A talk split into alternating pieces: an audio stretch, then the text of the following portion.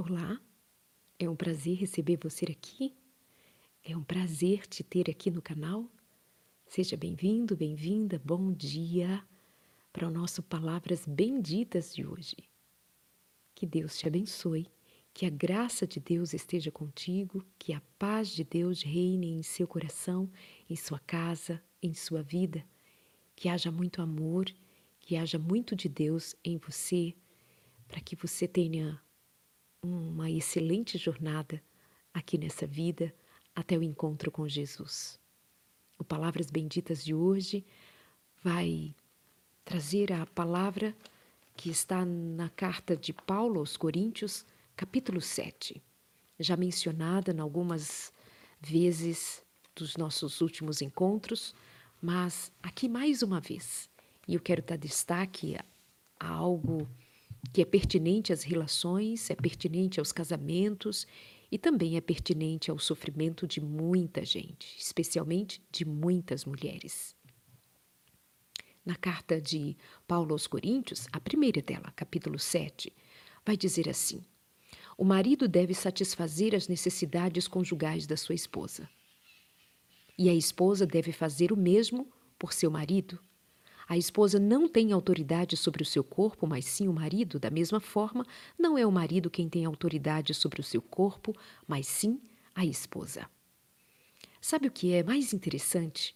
É perceber que a palavra de Deus em nenhum momento põe homem e mulher em lugares desiguais. Os dois têm responsabilidades que podem, inclusive, ser diferentes, mas, principalmente, homem e mulher num casamento, o Senhor os reconhece em posição de reconhecer cada um a necessidade do outro de forma igual. O marido deve satisfazer as necessidades conjugais da sua esposa.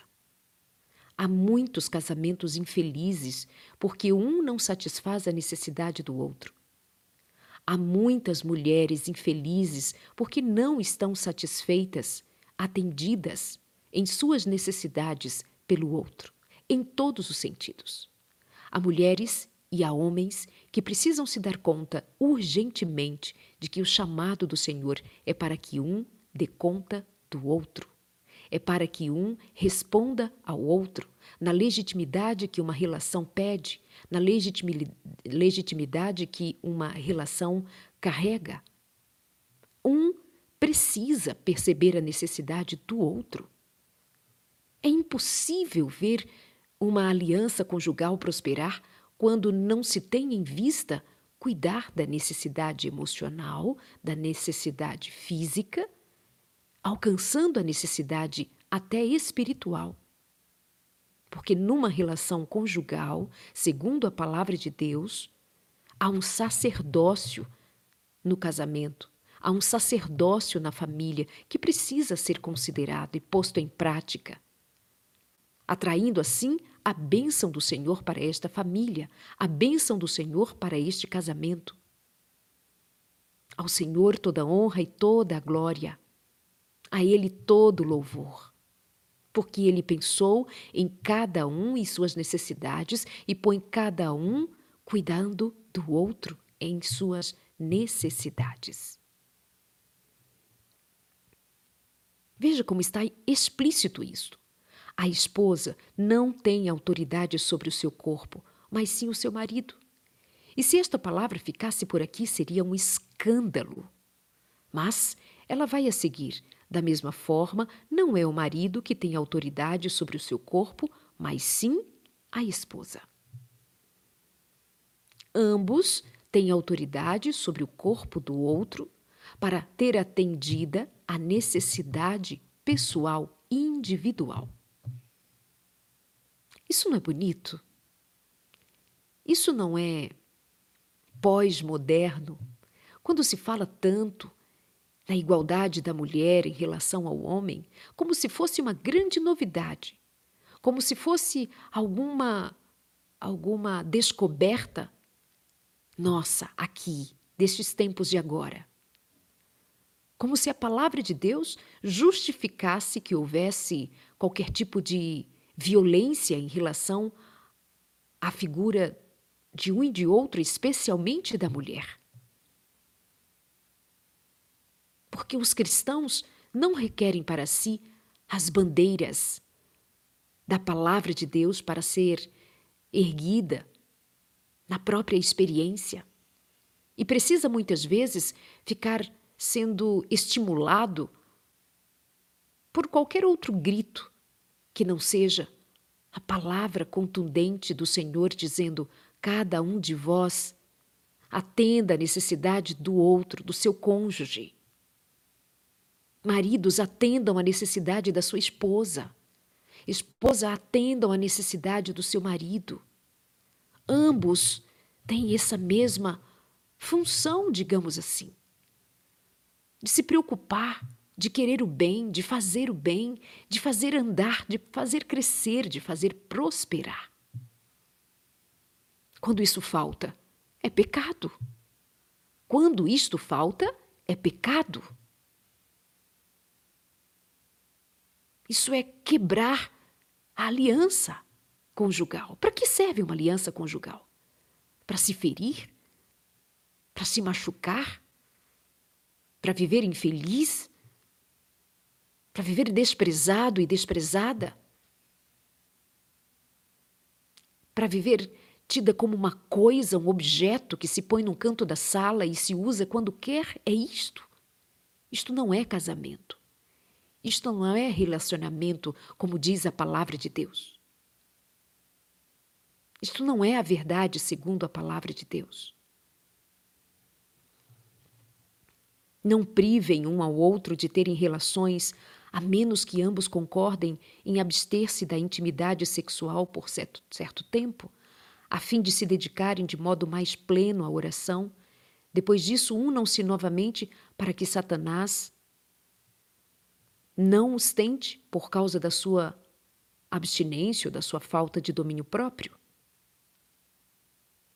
Não privem um ao outro de terem relações, a menos que ambos concordem em abster-se da intimidade sexual por certo tempo, a fim de se dedicarem de modo mais pleno à oração depois disso, unam-se novamente para que Satanás não os tente por causa da falta de domínio próprio. É a responsabilidade de um em relação ao outro, que tem desdobramentos espirituais. O cuidado chega a uma extensão tão grande que repercute no cuidado espiritual de um para com o outro para que não seja tentado por Satanás? Mas em nenhum momento o apóstolo está dizendo que seja a mulher um objeto a ser usado pelo seu marido, porque caso ela não o atenda, ele buscará outra mulher na rua. Este homem precisa estar igualmente consciente a respeito do que ele está em dívida com esta mulher. E muitas vezes ele não está em dívida com o sexo, mas está em dívida com afetos que se expressam de outras maneiras, que se expressam de outras maneiras. Colo, abraço, reconhecimento, validação. Validar com as palavras, validar com as atitudes, dar ouvidos, dar colo, dar ombro, e não somente um órgão genital. Não somente um órgão genital a ser visto, a ser considerado para satisfazer-se a si próprio. Não privem um ao outro de terem relações sexuais e todo mundo sabe que relacionamento sexual implica em relacionamento, em intimidade emocional, respeito, carinho, valorização. Não privem um ao outro de terem relações. Está implícito nisto, e melhor, no contexto que é tão claro, tão óbvio, eu chego a dizer que nessa obviedade está escancarada aqui quão importante é que um atenda a necessidade do outro em todos os sentidos, até no que diz respeito ao sexo. Até nisso. Até com relação ao cuidado espiritual. Casamento é muito mais rico, muito mais profundo do que uma sensação ou um sentimentalismo ou alguma coisa egoísta. É pecado deixar o outro morrer à míngua. É pecado deixar o outro morrendo, mendigando a sua atenção, mendigando o seu carinho, mendigando o seu afeto, essa pobreza emocional, essa pobreza emocional que esvazia qualquer tipo de relação e deixa tanta gente pedindo esmolas. Mas é possível que quem deixe o outro morrendo à míngua, sem atender suas necessidades, não estejam me ouvindo agora. Normalmente quem me ouvem são pessoas que estão elas em sofrimento.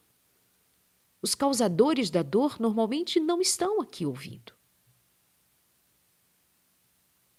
Os que são arbitrários, tiranos, egoístas, especialmente egoístas, que não se importa em ouvir o outro, normalmente não estão me ouvindo. Eu sinto muito por isso. Eu sinto muito dizer o que eu digo a muitos ouvidos que talvez nem careçam ouvir, porque são elas os que estão em sofrimento e não necessariamente elas que estão ofendendo, pecando contra o seu casamento, o seu cônjuge. Mas fica aqui a palavra, que é a palavra bendita do Senhor na carta do apóstolo Paulo aos Coríntios, capítulo 7. Com relação a não se privar um ao outro, com relação a atender, a satisfazer as necessidades conjugais da sua esposa, e a esposa deve fazer o mesmo com seu marido. Já que o apóstolo Paulo está falando a respeito de relacionamento sexual, ou de relação sexual propriamente dito também, porque, como eu dissera, ao falar de relação sexual, também se está falando de intimidade, de afetividade, de respeito, de carinho, de atenção, de diálogo, de um ombro amigo. Porque sem estas coisas, qualquer prática sexual pode ir além e tornar-se violência, não é? Não é exatamente assim? Se falta carinho, amor, respeito, o que vai acontecer? Se estabelece uma relação de violência. Então, vale dizer aqui algo extremamente importante se é que há algo importante além da palavra de Deus, mas sim, eu considero que tem algo extremamente importante. É o nosso entendimento, é o nosso pensamento a respeito do que nós estamos ouvindo, a respeito do que nós estamos lendo. Queridos, eu vou ler agora alguns textos, muito rapidamente, de um dos livros. É, sobre abuso, adultério, divórcio, chamado Conduta Sexual, de Ellen White. Uma mulher admirável para o seu tempo. Dos tempos de 1800.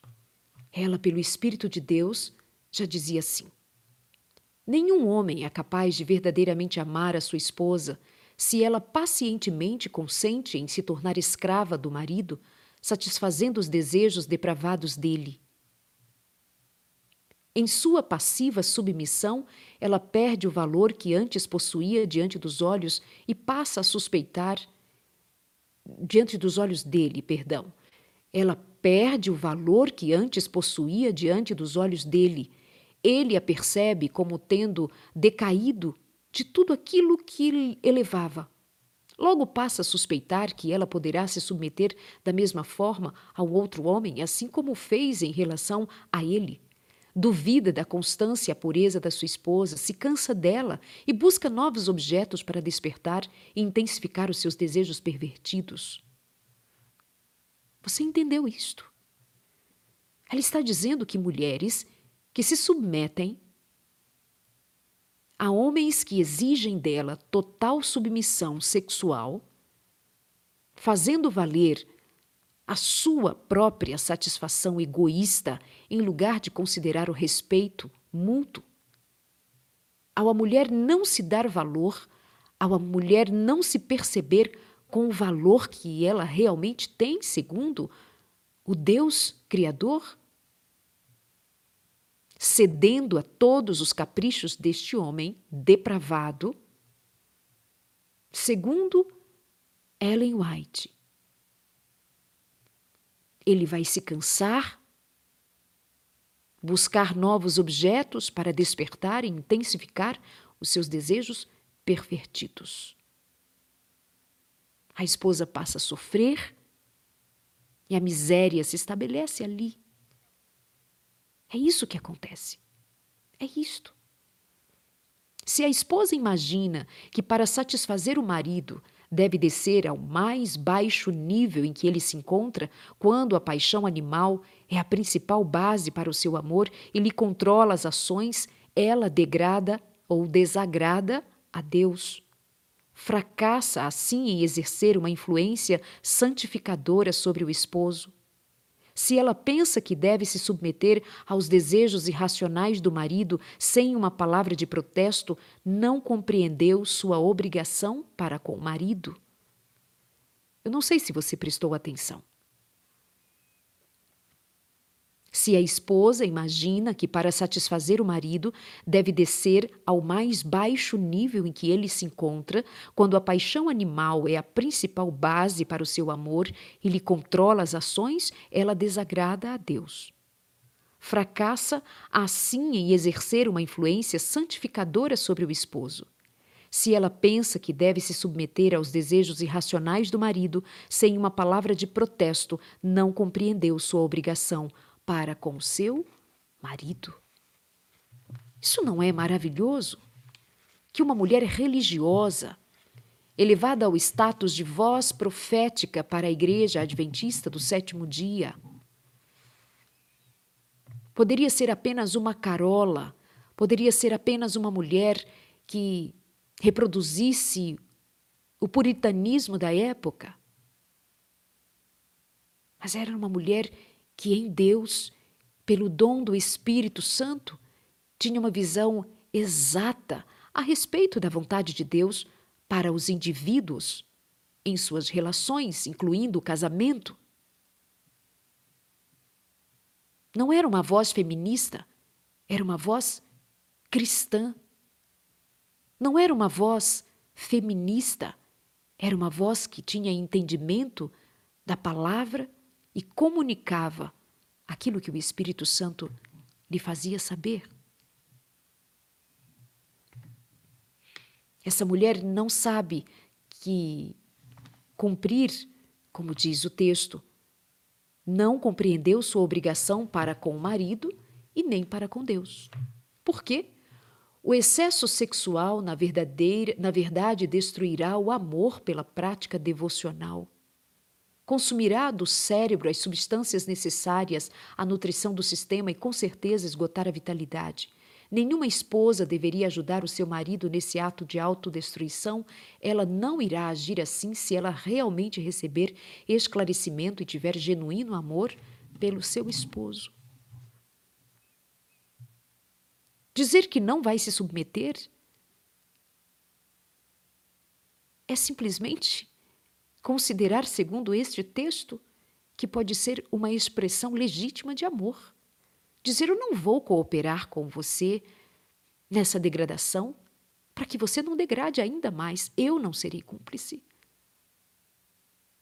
Por que, que é importante e eu trago esse texto até aqui? Enquanto eu leio para você 1 Coríntios capítulo 7. Porque quando a palavra de Deus diz, e eu acabara de ler sobre satisfazer as necessidades um do outro, Pode ser que alguém desavisadamente pense que satisfazer a necessidade do outro inclui os extremos. Inclui os extremos. E não é assim. O corpo de um pertence ao outro no Senhor. A experiência conjugal não pode vir antes da nossa experiência com Deus. Aqui está o ponto em que muitos homens e mulheres se perdem e se perderão, talvez, da eternidade. Estarão candidatos ao inferno. Porque em lugar de Deus, põe casamento, põe marido, põe a esposa, põe o egoísmo. Não agrada a Deus que nós desconsideremos o valor do outro nesta relação e que também se compreenda mal o que a palavra está declarando. Que um pertence ao outro. É verdade que um deve satisfazer a necessidade do outro é a mais absoluta verdade, mas jamais ir ao extremo de tornar um outro para se satisfazer apenas um objeto, uma coisa. Os excessos não agradam a Deus, até mesmo naquilo que é compreendido ser bom para a relação. Pelo amor de Deus, as pessoas não sofrem porque lhes faltam qualquer coisa antes da sabedoria, do reconhecimento do seu valor próprio, do reconhecimento de que é propriedade exclusiva de Deus antes de pertencer a uma mulher, antes de pertencer a um homem. Você foi comprado por preço de sangue. Glorificai a Deus em vosso corpo os excessos sexuais, os excessos numa relação desagradam a Deus. Entenda isto, muitas vezes é preciso repetir e repetir para estarmos certos de que fomos claros, para que não haja nenhum ruído nesta comunicação. A palavra de Deus não deixa dúvida que um homem e uma mulher devem satisfazer a necessidade um do outro, mas antes de um e outro saber, que o corpo está ali a favor de fazer esta relação acontecer intimamente, tenham em mente que você é propriedade exclusiva de Deus e que não poderá submeter-se a abusos, violências, degradação, humilhações, imoralidade, pornografia, maldição. Quem é que enganou você ou engana você, dizendo que é preciso se submeter? Quem é? O que é isto? É a sua fé vinda por meio do conhecimento de qual palavra? Porque a palavra de Deus é libertadora e não escraviza. E se tem alguém pregando afora do contexto e desta realidade, pelo amor de Deus, acorde, preste atenção. Essa relação precisa ser bendita no Senhor, fora do Senhor ela é maldita.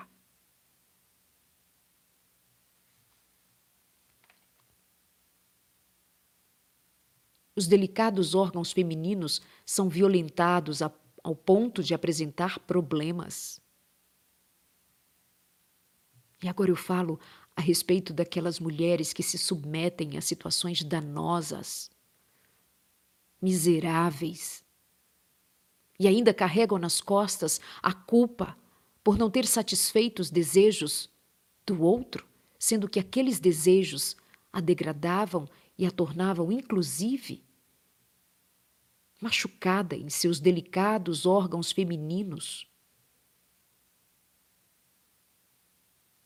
Estão corrompendo o próprio corpo e a esposa se torna uma escrava concubina dos excessivos desejos sexuais do marido até que deixa de existir todo o temor de Deus diante dos seus olhos.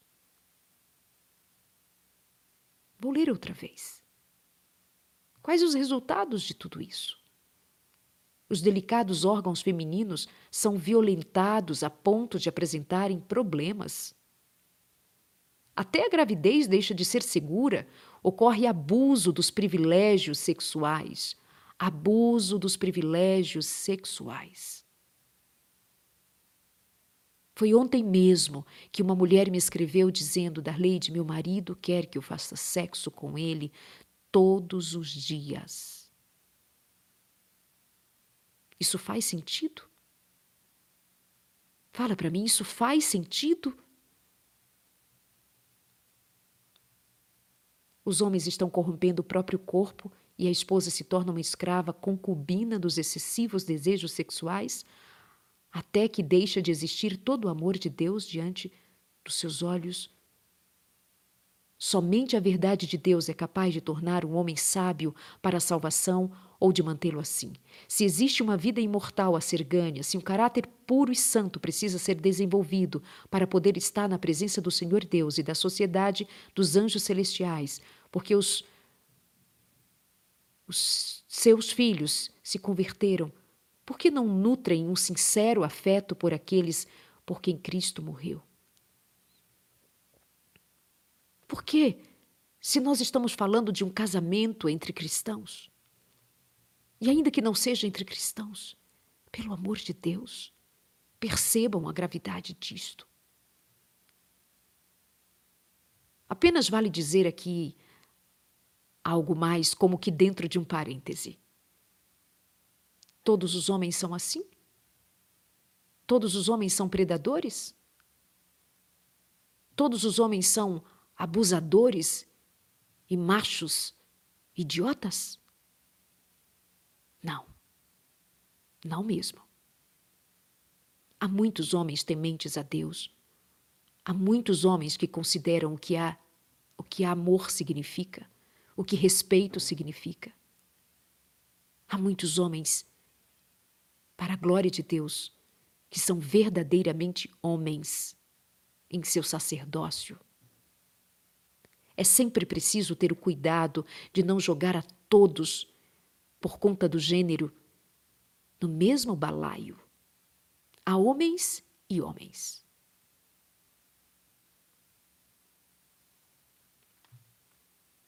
Então, amados, eu volto à palavra porque eu estava lendo alguns pequenos trechos do livro Conduta Sexual de Ellen White, da Casa Publicadora Brasileira. E eu continuo lendo a palavra em 1 Coríntios, capítulo 7. Depois de, de o apóstolo Paulo ter feito estas advertências, cada um tem seu próprio dom concedido por Deus. Portanto, eu digo, será que eu estou no texto certo? Sim, estou. Para os casados, porém, tenho uma ordem que não vem de mim, mas do Senhor. A esposa não deve se separar do marido, mas se o fizer que permaneça solteira ou se reconcilie com ele, e o marido não deve se separar da esposa. Você vê que, mais uma vez, o apóstolo Paulo trata um e outro no mesmo patamar você percebe que ele diz a esposa não deve se separar do marido e o marido não deve se separar da esposa? Você vê isso? Você vê como está clara a noção de que ambos têm um papel, um lugar, uma responsabilidade a cumprir? Você vê isso? Não tem incongruência, mas congruência. Tem alinhamento com a verdade. Deus dá o mesmo valor a homens e mulheres na relação, fora da relação e em qualquer circunstância. Cada um de nós é uma vida preciosa para o Senhor. Cada um de nós. homens e mulheres indistintamente, para a glória de Deus.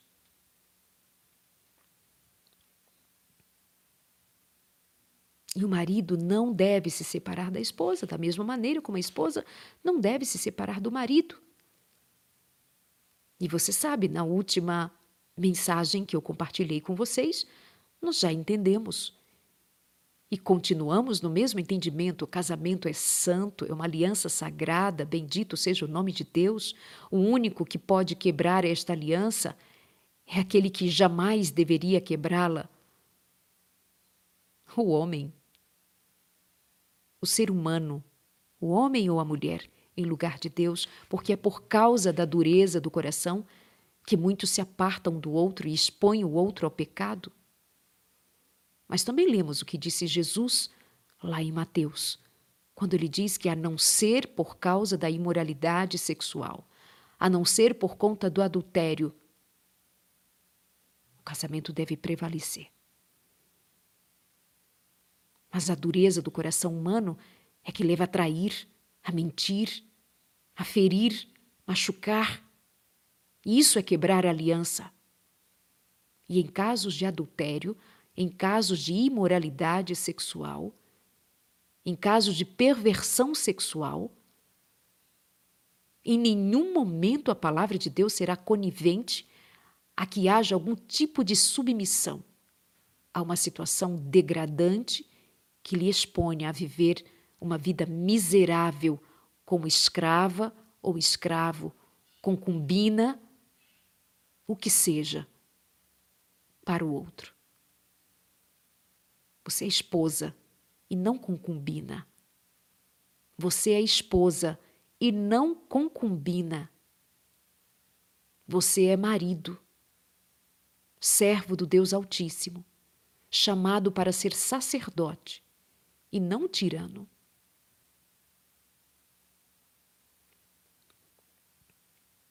E o apóstolo Paulo continua fazendo o seu aconselhamento, sua descrição. Agora me dirijo aos demais, embora o Senhor não tenha dado instrução específica a respeito, se um irmão for casado com uma mulher descrente e ela estiver disposta a continuar vivendo com ele, não se separe dela. E se uma irmã for casada com um homem descrente e ele estiver disposto a continuar vivendo com ela, não se separe dele, pois o marido descrente é santificado pela esposa. E ele vai declarando, declarando, até que chega a dizer: Você, esposa, como sabe que seu marido poderia ser salvo por sua causa? E você, marido, como sabe que sua esposa poderia ser salvo por sua casa? Esse foi um texto também que me utilizei no nosso encontro de ontem, só para pontuar que até mesmo o apóstolo Paulo sabia que há casamentos que são muito difíceis de permanecer. Ainda que anteriormente ele esteja declarando claramente, absolutamente, que uma relação exige compromisso, fidelidade, amor, respeito, carinho, sexo. E é preciso pontuar cuidado com os excessos no que diz respeito ao àquilo que é justo, mas que muitas vezes tem sido usado para ferir, para machucar. E a palavra de Deus não é conivente. Até que o apóstolo Paulo chega ao ponto de dizer: olha, o que eu vou dizer agora é algo que eu acredito.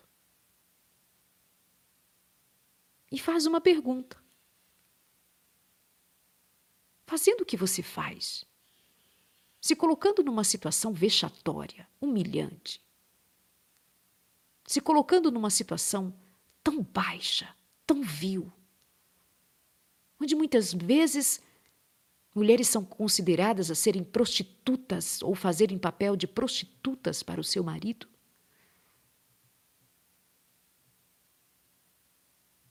Para ganhar o marido? Segundo a palavra, segundo os textos que eu lera de Ellen White,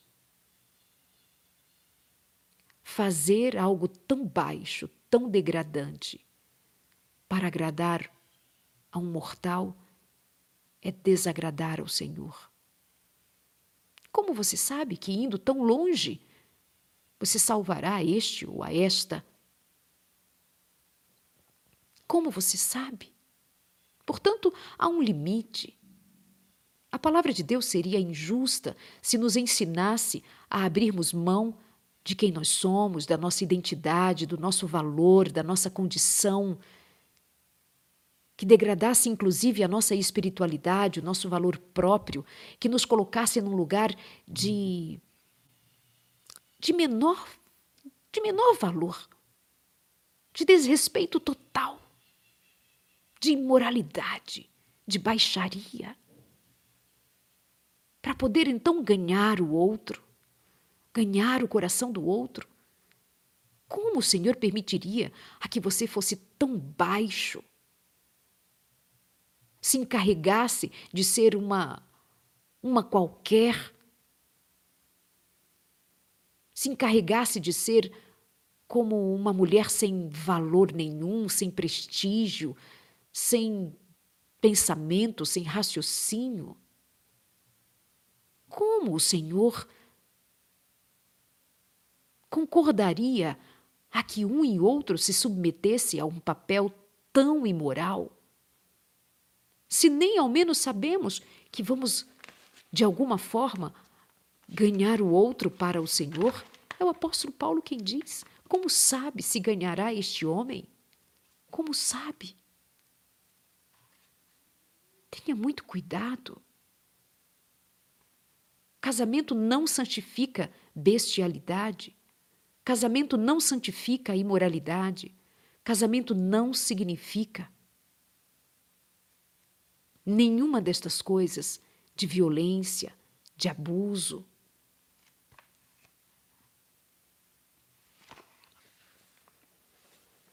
Que o Senhor te dê sabedoria. Que o Senhor te encha de paz, que o Senhor te visite com o Espírito para te dar sabedoria, coragem e fé. Essa palavra é para que abram os seus olhos, para que te faça ter em mente o que o Senhor, o Criador, pensa a seu respeito em todos os sentidos. Que mesmo quando você estava ou ainda está numa relação, você não deixa de ser propriedade exclusiva de Deus para ser propriedade de ninguém que trate você com menos valor do que o Senhor Jesus Cristo te trata, ao ponto de levar você a um lugar de objeto sexual, de escravidão, de uma de uma relação que não representa a relação de Cristo com a sua igreja. Você imagina Cristo e sua igreja numa relação abusiva, desonesta, imoral? Porque o casamento representa isto: a relação entre Deus e a igreja, como diz também o apóstolo Paulo. Pense bem. Pense bem. E aquelas que carregam sobre os seus ombros a culpa, porque acham que deveriam ter feito mais no que diz respeito a este assunto, que deveria ter se comportado como um amante se comporta, como uma concubina ou como uma mulher da rua, como uma prostituta, em que o marido diz que a culpa é sua onde há maridos também que são ofendidos, há maridos que são negligenciados. É verdade, há mulheres que não atendem à necessidade do outro porque são bastante centradas em si mesmas. É o que elas sentem que importa. Homens e mulheres estão sujeitos ao mesmo tipo de egoísmo. Homens e mulheres estão sujeitos a cometer os mesmos comportamentos egoístas, de negligência, de falta de reconhecimento das necessidades do outro, sim. Mas lembre-se que eu fiz questão de pontuar os excessos, a falta de respeito, a falta de consideração. E concluo pedindo a que você reconheça, sim, se há alguma responsabilidade sua. Mas também me dirijo àquelas e àqueles que guardam um sentimento de culpa, de tanto ouvir dizer que a culpa é sua, a culpa é sua, a culpa é sua. Cuidado com isto. Tenha em mente que se o outro foi embora, se o outro te deixou, se o outro partiu, muitas vezes é porque antes deixou o Senhor partir primeiro, ou expulsou a Deus da sua própria vida. E que Deus tenha piedade daquilo que nós não alcançamos, daquilo que nós não entendemos. Oh Deus! Como pode? Tantos casamentos que surgiram para ali reinar felicidade. Deixaram que reinasse as obras do maligno. Deixaram que o que é próprio de Satanás reinasse o egoísmo. Deus tenha piedade. Deus tenha piedade. E você tenha coragem. Reconheça que você é propriedade exclusiva do Senhor homens e mulheres são propriedade exclusiva do Senhor, e ambos prestarão contas a Deus do quanto consideraram algo tão especial quanto ser propriedade exclusiva do Senhor. Que Deus nos abençoe. Que a graça de Deus resplandeça sobre nós.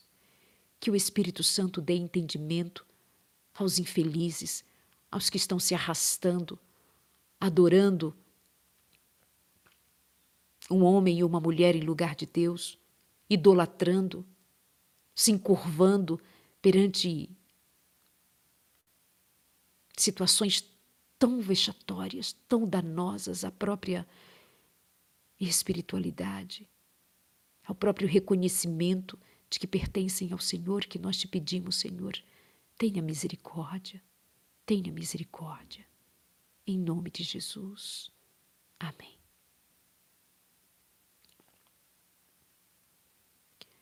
Essa mensagem fica disponível aqui. Eu te convido a curtir, comentar, compartilhar, para que seja uma mensagem relevante.